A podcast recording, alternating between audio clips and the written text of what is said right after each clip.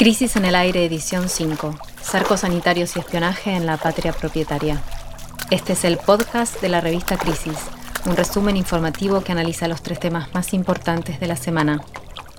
Hoy, en el primer bloque, indagamos qué significa el cerco sanitario a Villa Azul, barrio del conurbano sur de Buenos Aires, en el marco del crecimiento de los contagios en los barrios populares.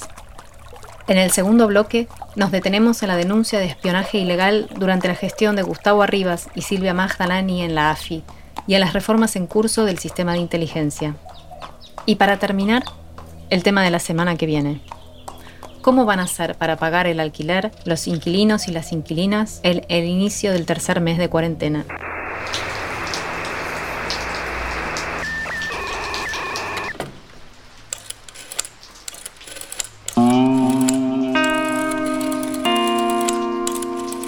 Crisis en el aire. Análisis político en movimiento. a la conversación.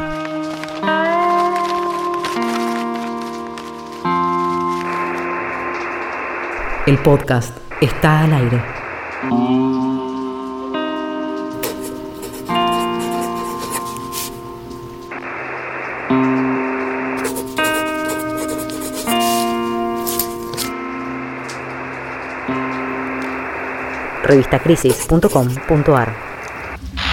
Una de las noticias de la semana es la instalación del virus en los barrios populares del conurbano bonaerense, donde también ocurre, como pasó en la ciudad de Buenos Aires y en el Chaco también, que el contagio en los barrios populares, por las propias condiciones de vida en estos barrios, crece de una, con, más velocidad que en otras zonas de las ciudades. El fin de semana pasado en Villa Azul, Villa Azul es una villa justamente que está en el límite, en la frontera entre los partidos de Avellaneda y de Quilmes. El fin de semana pasado decía, allí el operativo Detectar encontró a 53 personas enfermas con, de COVID-19 y al atardecer del domingo el barrio fue cercado por un operativo policial.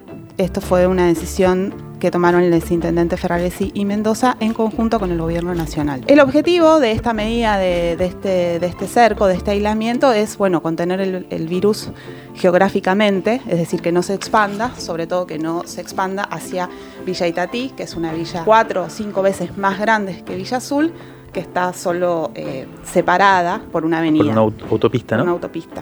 Zona sur del conurbano. Es la zona sur del conurbano. Camino a La Plata. Eh, este primer eh, despliegue policial del domingo, que, estuvo eh, llevado adelante por más o menos por 100 policías, estuvo también acompañado por la aparición muy, muy fuerte, como suele ocurrir, de Sergio Berni, el ministro de Seguridad de la provincia, en los medios, y eso provocó como un primer momento de preocupación y de incertidumbre en algunos habitantes del barrio y también entre las organizaciones sociales que realizan allí su su trabajo. Vamos a escuchar a Marinus Mendoza, que es referenta del Frente Popular Darío Santillán de la zona sur y que vive en Villa Itatí.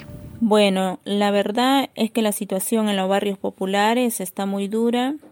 En primer lugar, porque llevamos dos meses de cuarentena que han permitido que no se propague más el virus, pero que genera una crisis económica profunda para todos nosotros, porque no hay trabajo, no hay plata y no alcanza la comida. La realidad de los comedores populares es dramática. Se multiplicó la cantidad de personas que se acercan y muchas veces los alimentos no llegan. Los comedores los sostenemos como podemos, cocinando a leña, con donaciones y tampoco hay elementos de limpieza para garantizar la prevención. Esta semana se produjo el aislamiento de Vía Azul y la policía llegó antes que la asistencia alimentaria a los vecinos y vecinas.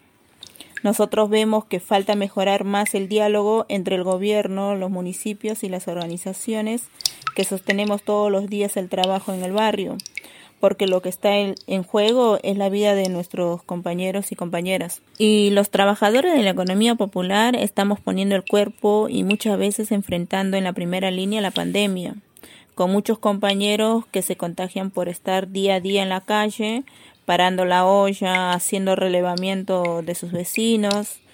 Y con suerte esos compañeros cobran 8.500 pesos y a veces nada.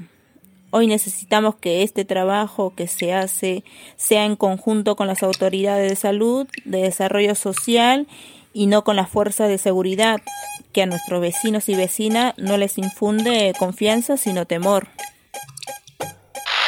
Las imágenes de Villa Azul eh, estuvieron esta semana omnipresentes, ¿no?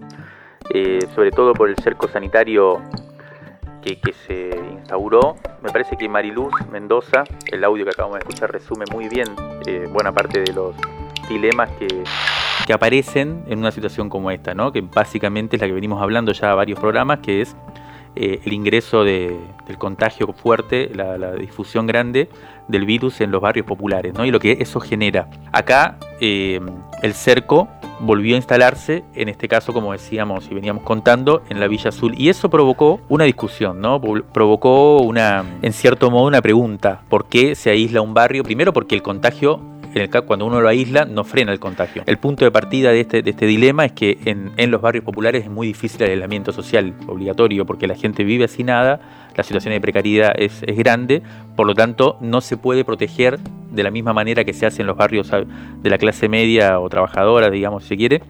Eh, en, estos territorios no se puede aislar de la misma forma. Eh, entonces es una pregunta, si vos lo aislás, estás también provocando una, un mayor contacto entre ellos. Entre ellos, exactamente. Entonces hay, una pregunta. Ahora, estuvimos averiguando, estuvimos hablando con mucha gente de, de, ahí de los barrios, estuvimos hablando con muchos dirigentes sociales, también con funcionarios de la provincia de Buenos Aires, y, lo que yo propondría es como dividir en dos la discusión, en dos planos. Uno tiene que ver con la situación territorial y sanitaria y por qué se decidió el cerco. Lo que nosotros pudimos averiguar es que fue una medida tanto con las organizaciones sociales como con los habitantes y vecinos de los barrios, digamos. Lo cual me parece que eh, es una muestra enorme del tipo de preocupación que hay en estos barrios, ¿no? Hacia adentro. El problema que apareció acá, un poco lo que decía Mariluz en su audio, eh, el gran tema es cómo abastecer a la gente que está adentro. Porque una vez que decidiste cerrar, la gente no puede salir a comprar y por lo tanto eh, se presume que van a estar 10 días, 2 semanas sin salir a comprar. Entonces ahí el gran tema es cómo abastecerlo de todo lo necesario para que 3.000, 4.000 personas, creo que se estima, eh, vivan y reproduzcan, digamos, condiciones de vida. Eh, y por lo tanto, ahí hubo una primera descoordinación. Mariluz hablaba de esto, de una descoordinación entre la nación, la provincia, los municipios, las organizaciones sociales. Y, los primeros días hubo situaciones complejas.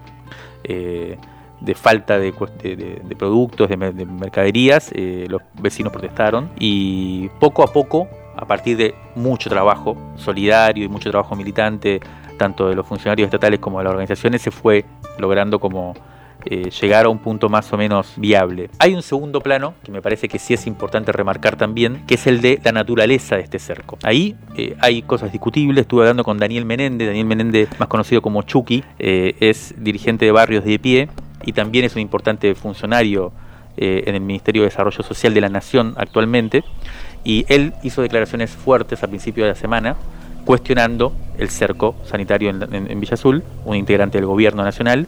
Y él lo que me decía era esto, ¿no? Él también de Barrios de Pie tiene presencia en la zona y, sabía que los referentes de su organización y los vecinos habían apoyado la instauración del cerco. La pregunta es por qué tiene que ser con una decenas o centenas de policías, por qué el cerco tiene que ser de naturaleza policial. La pregunta es por qué ese hiperactivismo de Bernie, por qué desde el gobierno provincial no se logra quizás eh, poner otra, otra forma.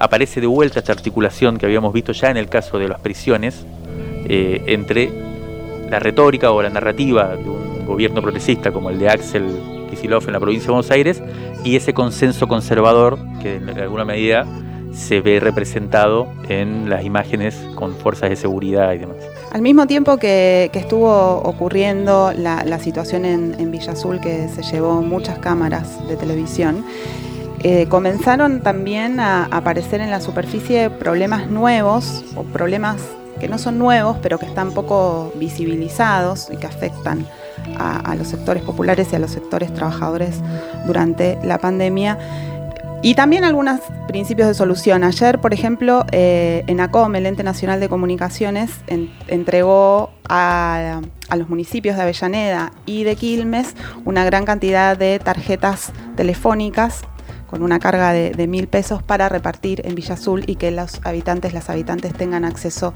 a Internet. Esto viene de que las organizaciones estaban diagnosticando ya en la ciudad de Buenos Aires, en los barrios populares de la ciudad de Buenos Aires, que la falta de acceso a, a datos, a Internet en las villas genera muchos problemas para los sectores populares. Por un lado, la cuestión de la educación de las niñas, que es Claro. únicamente virtual, y por otro lado, eh, una cuestión económica, que es el acceso a los trámites para poder hacer el IFE. Muchas personas no estaban pudiendo acceder al IFE por no tener Sí. eh, la, la conexión necesaria. esa imposibilidad además fue como un emergente, ¿no? como un síntoma de otro tipo de imposibilidades que debe haber de hacer trámites y demás desde las casas por esta incomunicación o inconexión.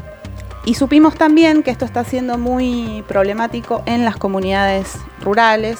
En la semana, la Unión de Trabajadores Sin Tierras de Mendoza difundieron un informe de un relevamiento que hicieron junto con Claxo en 30 localidades de Mendoza y de Tucumán, de campesinos, campesinas e indígenas. Y también uno de los problemas principales que apareció en ese diagnóstico es la falta de acceso a los dispositivos electrónicos, a los teléfonos y la falta de conexión a Internet. Y algo que me pareció significativo también en ese informe es que hay un- un- una crítica a partir de- del relevamiento al sistema de educación virtual que se está implementando.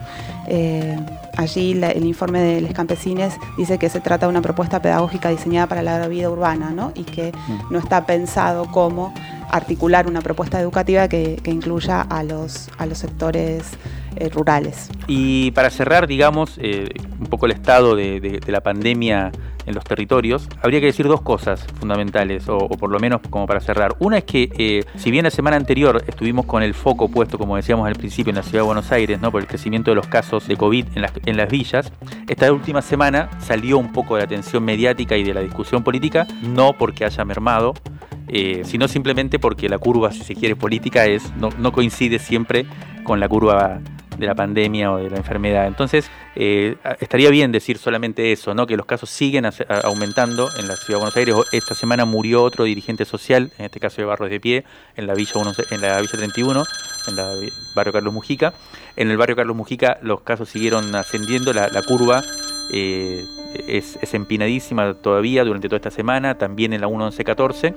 Y ahí hay una serie, bueno, hablando con algunos funcionarios también del gobierno de la Ciudad de Buenos Aires, lo que se espera, y ellos eh, vienen diciendo hace un par de semanas, es que esto siga, que, siga creciendo, eh, va a llegar a, muchos más casos por, día, y, empieza a haber también cierto colapso, no todavía en el sistema sanitario, que todavía tiene bastante posibilidades de, de- de- de recibir a, a enfermos y, para poder hacer el aislamiento, pero sí los equipos de gobierno, eh, en la gente que está recorriendo las villas y los barrios populares, empiezan a aparecer eh, enfermos e incluso muertos. Y una último, un último comentario rápido tiene que ver con el dengue. La temporada 2019-2020, esto se ha dicho, pero hay que seguir eh, comentándolo, ha sido la más grande, ya es la peor de la historia del país eh, y tiene epicentro en Misiones. Recomendamos una nota que publicamos esta semana en la revista Crisis en la web del misionero Sebastián Corol, eh, titulada Dengue, la, la dolencia encubierta.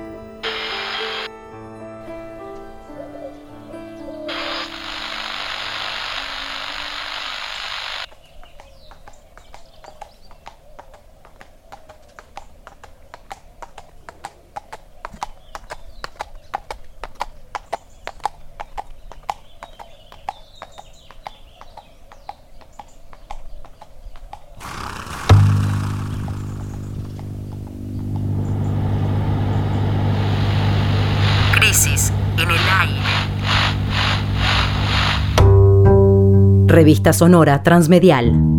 El aire está en crisis. Válvulas de papel. Válvulas de papel, Aire. aire, podcast. y transmisor. Y transmisor. Válvulas de papel. Aire. Podcast. Y transmisor.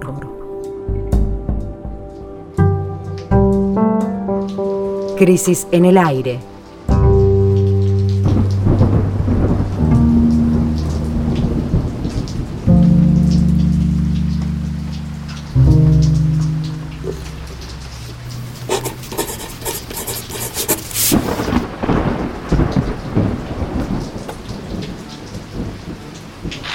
Vamos a hablar de la Agencia Federal de Inteligencia y preguntarnos si estamos cerca de las viejas y nuevas prácticas de, espionaje cerca del final. La noticia de la semana es que el martes Cristina Camaño, interventora de, la AFI, presentó una denuncia en la justicia federal.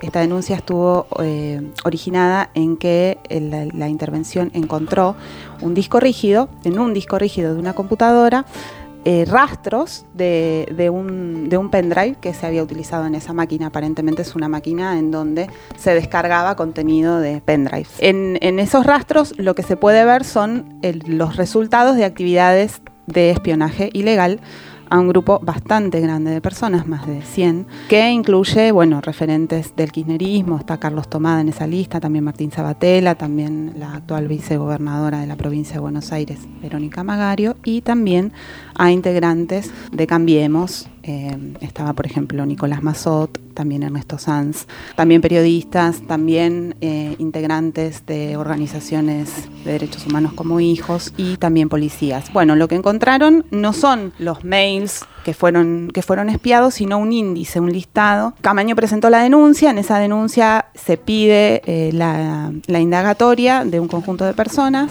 eh, estas personas son dos agentes de inteligencia cuya identidad eh, no se puede difundir. Que Aunque apareció en todos lados, pero no se puede. Apareció, pero después fue eliminada. En, la causa ahora se los llaman el agente A y el agente B, que están involucrados en el caso porque son los que se sabe que tenían acceso a esos dispositivos, a, la a esa computadora y, a ese lugar. La presentación de Camaño, que tampoco es pública porque precisamente tiene esos nombres, aunque ya se filtró, eh, era muy austera muy como solamente los puntos, ninguna medida de prueba precisamente porque ya sabía que se iban a filtrar en Comodoro pide. Bueno, también pide la indagatoria del, jefe de, la AFI durante el gobierno de Macri, Gustavo Arribas, de la segunda de esa, de esa dependencia, Silvia Magdalani, y del jefe de gabinete de la AFI, Darío Alberto Biorzi, que también es cuñado de Magdalani.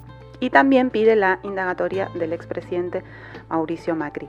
El viernes la investigación fue abierta por el fiscal Dilelo, que pidió medidas de prueba. Entre las medidas de prueba está pedir declaraciones testimoniales de los empleados de la agencia, eh, orientadas a averiguar qué órdenes tenían y de quién eran esas órdenes y también el obvio el peritaje del disco duro que la intervención de la AFI encontró y aportó a la causa el juzgado eh, en donde estará esta investigación es el de Martínez de Giorgi. Y bueno, lo que sabemos por ahora de, lo que fue encontrado parece dar a entender que es solo, como se diría, la punta del iceberg, ¿no? Sí, ahora depende, depende mucho de, del activismo de Jorge Dilelo, el fiscal, que tiene, ya pidió, como decías vos, una serie de medidas eh, y que uno podría prever que, va, va a avanzar con la causa por el impacto político que tiene y por la naturaleza de Jorge Dilelo, el fiscal, eh, y desde ya paso un chivo, el lunes vamos a publicar un perfil muy muy interesante sobre él en la revista Crisis, así que en la web, así que búsquenlo a partir del lunes temprano. Pero lo primero que hay que decir sobre esto es que no se trata de una novedad. ¿No? Todos sabemos que, el principal organismo de inteligencia del país siempre tuvo como objetivo principal o ha tenido como objetivo principal espiar a los propios ciudadanos. Yo creo que con dos fines, uno extorsivo eh, y el otro de política facciosa, ¿no? como tener información sobre oponentes, sobre rivales o incluso sobre aliados para poder usarlo en la lógica de construcción de poder. Por primera vez, el propio organismo, en este caso la intervención en el organismo dirigida por Cristina Camaño, pone en mano de la justicia la documentación probatoria que mencionabas eh, y además lo hace en el marco de una reforma institucional que está en curso, ¿no? O sea, es un, elemento en el marco de un proceso de reforma. Anunciado por el presidente Alberto Fernández en su discurso de asunción. Como el principal tema casi desde el punto de vista institucional de su gestión. O sea que en ese sentido tiene una importancia política grande esta presentación y en cierto modo se trata de la ruptura de un pacto corporativo, ¿no? que, que decía que incluso si sos civil, si no sos un espía, pero si estás al mando de la institución de la casa, como se llama, bueno, tenés que, sobre todo, formar parte de ese, pacto. Cristina Gamaño rompe esto, va y denuncia a subordinados suyos que ella entiende que, estaban cometiendo actos ilegales. ¿no? Hay un elemento, sin embargo, en el escrito de Camaño que a mí me, parece preocupante, que es el, pedido de indagatoria de, Macri. No vamos a hacer, por supuesto, un, acto de reivindicación del expresidente, ni mucho menos, pero eh, sí me parece interesante leer qué significa que Camaño haya pedido la indagatoria a, Macri, porque jurídicamente eh, está claro que, es un pedido que uno podría decir que no corresponde, que no, digamos, es muy difícil de, demostrar la responsabilidad del presidente de la República en actos que pueden cometer agentes de, de la AFI. Sin embargo, formalmente uno podría decir que corresponde, porque el presidente es el responsable institucional en este caso de lo que hace la agencia. Eh, Según la ley de inteligencia. Claro, la AFI depende directamente de presidencia y trabaja para el presidente, por lo tanto debería tener una responsabilidad en lo que hacen sus subordinados. Eso es verdad. Pero es un criterio complicado este, porque siguiendo ese parámetro, eh, uno tendría que también pedirle explicaciones, en ese, por ejemplo, a la expresidenta Cristina Kirchner por los, las fechorías de Jaime Estiuso, que era no el, no el director de la AFI en ese momento, no el jefe, el señor 5 como se dice, pero sí era el que manejaba el principal cuadro de la inteligencia en Argentina y como sabemos fue uno de los principales responsables de toda esta forma de operar eh, de los servicios de inteligencia en Argentina durante el gobierno mismo de Cristina y de Néstor Kirchner, con lo cual eh, aparecen este tipo de cosas, ¿no? Es, eh, yo creo que es una encrucijada.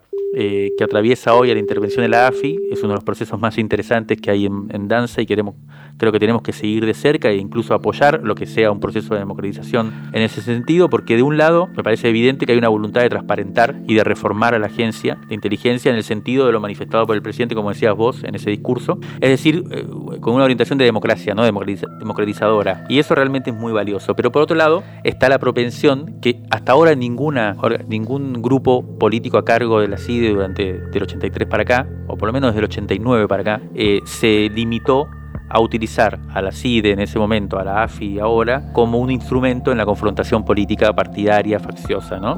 Es decir, como una herramienta del oficialismo en su pelea con la oposición. Además de la, de la denuncia penal por, por estos... Eh, por el espionaje ilegal que, del que se habrían empezado a encontrar pruebas que permiten una, judicialización. Hubo otros movimientos eh, en relación con el funcionamiento de la AFI producidos eh, por, la intervención, generados por la, por la intervención de Cristina Camaño.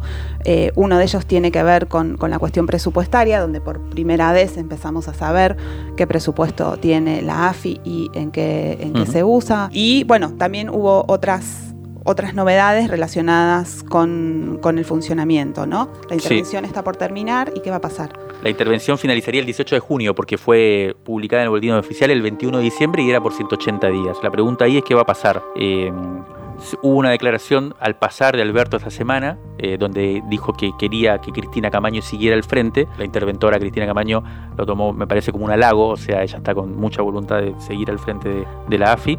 Lo que no se sabe es si van a prorrogar por 180 días más la intervención, creo que sería lo que corresponde, o si van a normalizar y Cristina Camaño quedaría como la señora 5. También el presidente anunció que se van a entregar a los organismos de derechos humanos los archivos acumulados por la Secretaría de Inteligencia durante la dictadura. Hay información de más de una docena de organizaciones que por primera vez eh, van a ser eh, abiertos, se les, van, se les van a entregar Em, a, estos organismos. Es significativo porque es información que durante 40 años el Estado negó tener en su interior. Muchas veces esto se, pidió y siempre eh, se, respondía que esa información no existía. Y bueno, parece que sí, existía. Y lo que queda abierto un poco eh, en, relación a lo, a lo que vos planteabas antes es qué información guarda la AFI acumulada durante la democracia. ¿no? De las organizaciones de derechos humanos y, de todos nosotros, ¿no? Y, cómo se va a hacer un proceso de también de, acceso, de apertura de, esos archivos del espionaje ilegal durante la democracia. Y al mismo tiempo se anunció que se va a discutir una nueva ley de inteligencia o una reforma eh, de la ley de inteligencia vigente. Vamos a escuchar eh, un testimonio, un, audio de Alberto Binder, que es especialista en temas de inteligencia y sistema de justicia, que además es parte del Consejo Consultivo que fue convocado para dar esta discusión. Yo creo que esto es una gran oportunidad para iniciar un, debate lo más informado posible. Yo creo que insistir sobre el modo como se ha eh, mal utilizado, distorsionado. Eh, los sistemas de inteligencia es algo que ya está instalado en todos los eh, segmentos de la sociedad, por más que no deje de sorprender cómo vamos descubriendo distintas capas de abuso y de, de manipulación de la dirigencia política por parte de los sistemas de información y al mismo tiempo, del sistema de inteligencia y al mismo tiempo la creación de un gran negocio alrededor de la venta de inteligencia. Eso es algo que ya conocemos. Ahora tenemos que sentarnos a pensar en sentido positivo, qué es lo que eh, necesitamos o qué es lo que necesita una democracia moderna acerca de sus sistemas de inteligencia. Yo creo que aquí hay que insistir mucho en, en algo que para nosotros ha sido siempre un postulado básico. Los servicios de inteligencia no son un organismo operativo.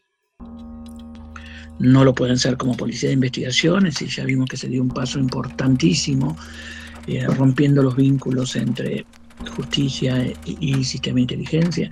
No es una, eh, un organismo policial.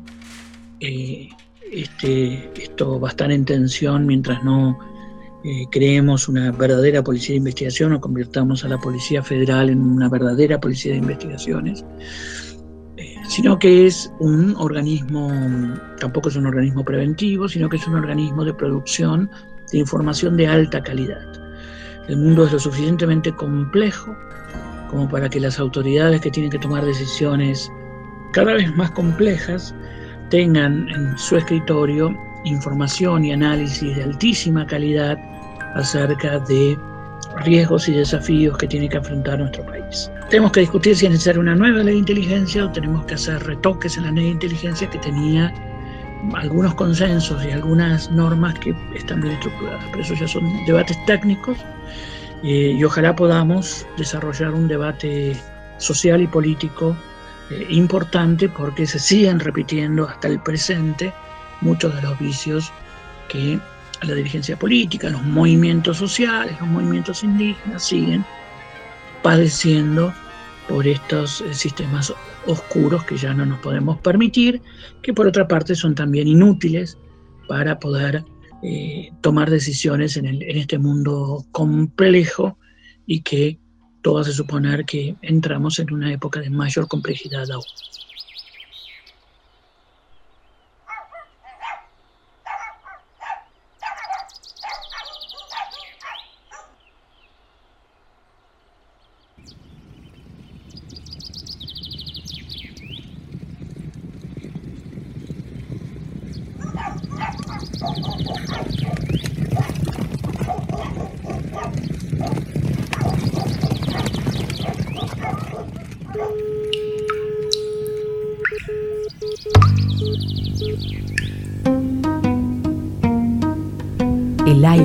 El aire, está en, el aire está en crisis.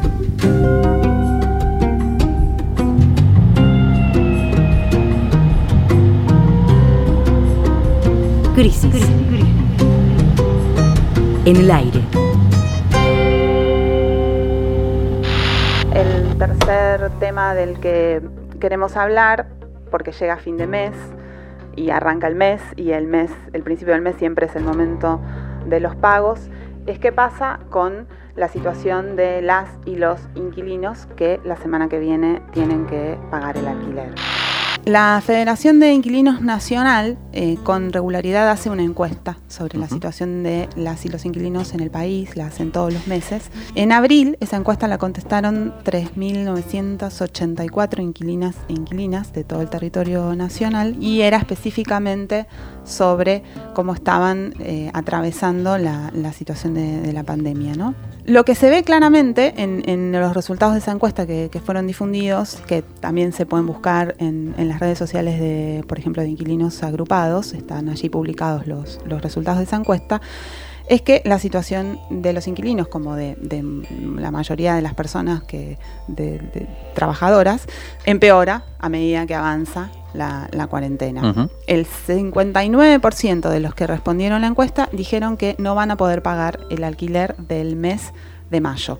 En abril había respondido eso el 42%. 42% en abril ya no pagó. Ya respondió que no podía pagar, que no es lo mismo que no pagar. Ah, ok. ¿Cómo hacen las personas que no les alcanzan los recursos para pagar el alquiler? O sea, esta misma encuesta, vos estás dando los resultados de principios de mayo. Ahí dijeron varios, el 42% dijo que no podía pagar. El mes de abril. Hay que ver si, cuánto de eso no pagó efectivamente. Claro, y ahora a, a principios de junio, digamos, el 60% de las personas dice casi el 60%, el 59%, que no, va a poder pagar. ¿Cómo hacen entonces las personas que sus ingresos no les permiten pagar el alquiler? Se endeudan. Estos, esta encuesta que estaba comentando eh, daba los siguientes datos, da los siguientes datos. El 40,8% de las y los inquilinos se está endeudando con el propietario o con una entidad de préstamo y el 21,5% está recurriendo a la ayuda de familiares y amigos. Es decir, que si juntamos los dos grupos, alrededor del 60% de las personas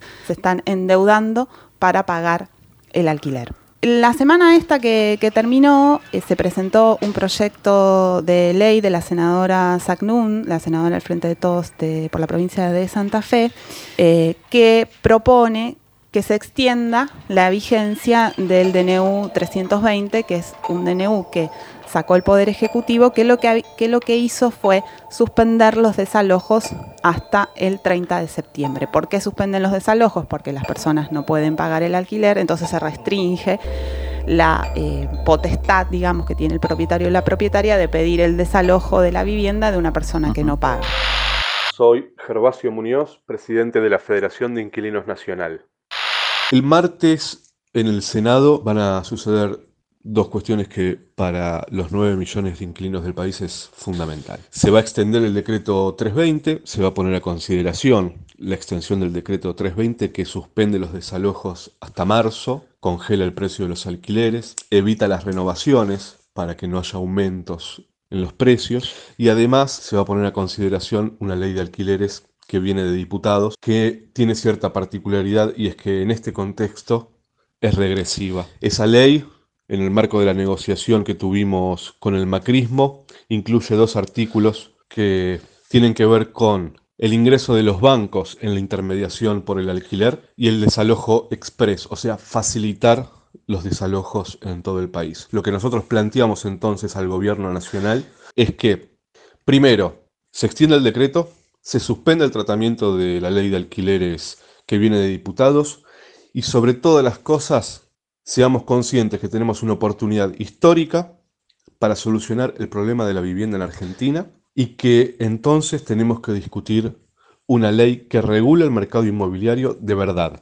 Perder esta oportunidad no solo es perder la oportunidad de solucionar el acceso a la vivienda en Argentina, es ir hacia una crisis habitacional muy, pero muy grave a partir de marzo del año que viene. Hablando con el presidente del Banco Central, eh, a partir de la entrevista que le hicimos con, con Berco eh, hace unos días y que va a ser parte del próximo número de la revista que está pronto a salir y ya vamos a hablar del tema. Lo que nos decía Miguel Pérez, el presidente del Banco Central, es que los argentinos, a partir de un informe que hicieron sobre la fuga, tienen dos grandes maneras de fugar eh, la divisa, digamos, ¿no? los dólares. Es el problema uno de la macroeconomía nacional. Uno son los dólares y por lo tanto el cepo y todo eso. Y la otra que no se regula, porque el mercado de la, moneda sí se regula, ¿no? Pero el otro gran factor de fuga de capitales es eh, la propiedad inmobiliaria, los ladrillos.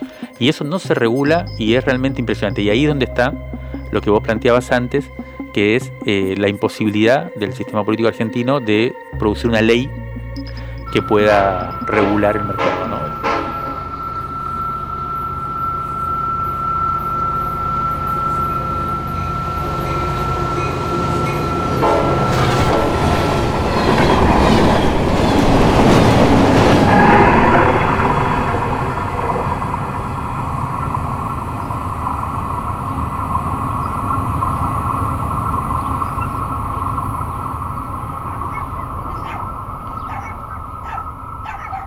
Sin justicia no hay paz.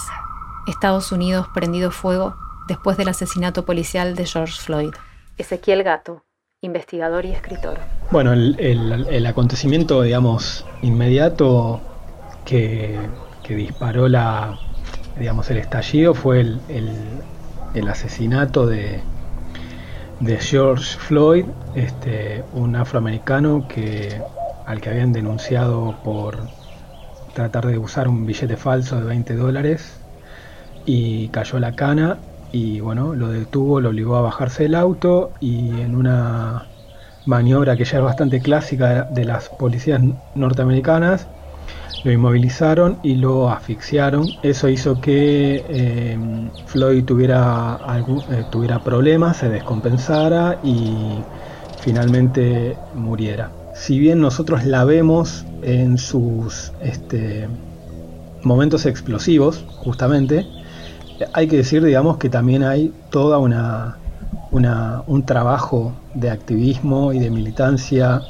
muy diversa eh, que involucra este, pueblos originarios, eh, disidencias sexuales, prácticas sindicales, eh, luchas, luchas raciales, un montón, un abanico muy grande que se viene articulando también en Estados Unidos y que a veces por ahí desde otra perspectiva da la sensación de que eh, nosotros accedemos a sus momentos, digamos, de, insurrección callejera, pero no hay que perder de vista que esto forma parte de tramas y de experiencias que, son mucho menos este, espontáneas que lo que por lo general se tiende a, pensar. Eh, entonces, eh, Minneapolis también entra en, en, esa secuencia. Una secuencia que también tiene que ver con la imposibilidad o la dificultad muy grande de estos, de estos sectores de tener algún tipo de traducción político-institucional fuerte.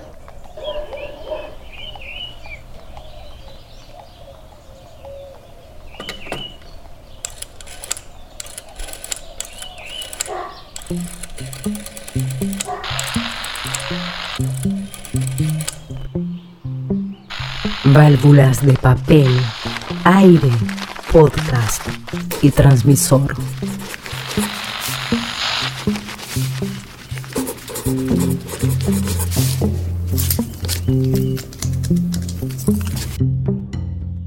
Crisis en el aire. Escúchanos todos los sábados en vivo a las 8 a.m. por Radio Nacional y desde el mediodía busca el podcast en nuestras redes sociales. Ah, y lo último. En los próximos días sale de imprenta el número 42 de la revista. No olvides suscribirte en www.revistacrisis.com.ar.